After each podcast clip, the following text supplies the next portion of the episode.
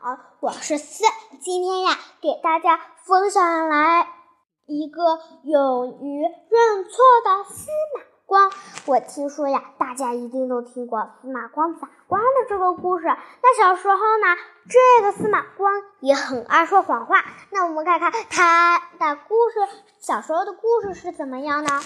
那司马光是北宋时期的大学。大学者和政治家，他小时候天资聪明，过目不忘，几乎承载了父亲全有全部的希望。有一天呀，教书先生对司马光的一篇文章大声赞扬了他，可司马光却脸红的低下了头呀，因为他这篇古文章不是他自己写出来的。而是从一篇古书上抄袭出来的。司马光不好意思告诉先生，于是只在心里祈求先生没不要发现。然而事与愿违，先生不是没有看见，而是早就发现了。他故意表扬司马光，就是想让他承认错误。主主动承认错误，见司马光没什么反应，先生便将此事告诉了父亲。父亲听说了后，大发慈悲，大发雷霆，立刻要训斥司马光，却被先生阻止了。原来先生已经想到了一个完全。两全其美的好办法。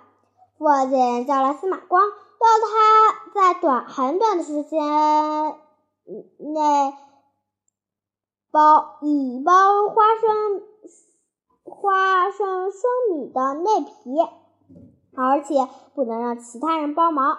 为了获得父亲的赞扬，司马光拼命的包呀包呀。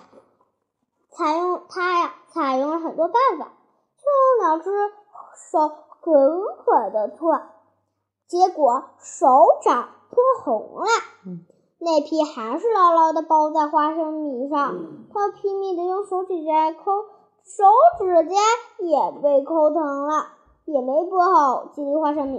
最后他心里一急，用牙齿咬了起来。过了一会儿。司马光兴冲冲地来到了父亲的面前。书房将一包润圆润光洁的花生交人交给了父亲。他在规定时间内完成了任务，但奇怪的是，父亲并没有高兴，而是问，并没有夸奖他。父亲让司。司马光告诉自己是怎么包的。司马光得意洋洋地说：“用水，用开水将花生米泡一下再包，包起来就很容易多了。”父亲问他：“这个办法是不是自己想出来的？”司马光犹豫了一下，点了点头，但是脸色苍，但是脸色却苍白。父亲失望的看着他，没有再说什么，走了。司马光回到自己的房间，觉得自己很过分，内心充满了矛盾。向父亲说实话吧，担心他又会说失望；不说吧，又是我在欺骗他。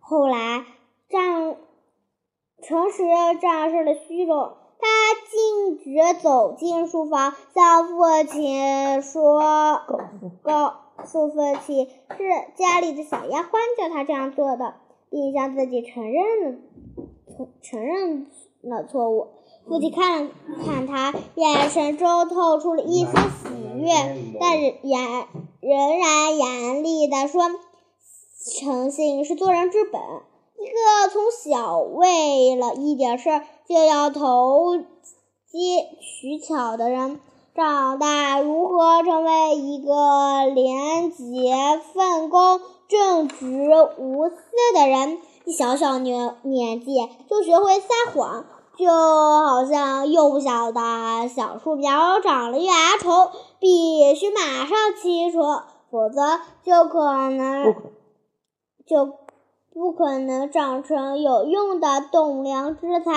司马光这才知道，原来包花生米是父亲在考验自己。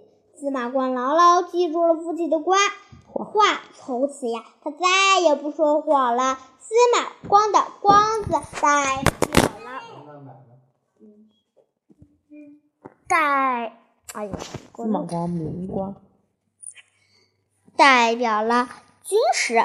他也以自己的军师来勉励自己，希望永远做一个忠诚的人，成长诚实正直，诚实正直的人。成长小建议：我们不能因为一点小事就修，就虚弄虚作假，欺骗别人，这是一种不诚实的行行为。文中也说到了。司马光从小很爱撒谎，而后来他并向父亲承认了错误。父亲呢，也给他说了一句话：“诚信是做人之本。一个从小为了一点小事就要投机取巧的人，长大了如何成为一个廉洁奉公、正直无私的人？”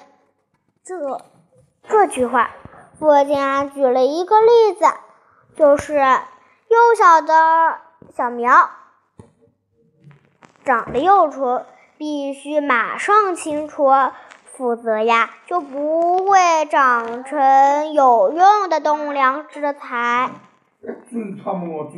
那我们知道。我们肯定是不能说谎的，因为呀，但总有一天谎话会被人揭穿，也是造成不良的行为。所以我们要面对真实，说出自己真正的原因，做一个诚实的人。好啦，今天的故事就讲到这里了，希望大家喜欢，拜拜。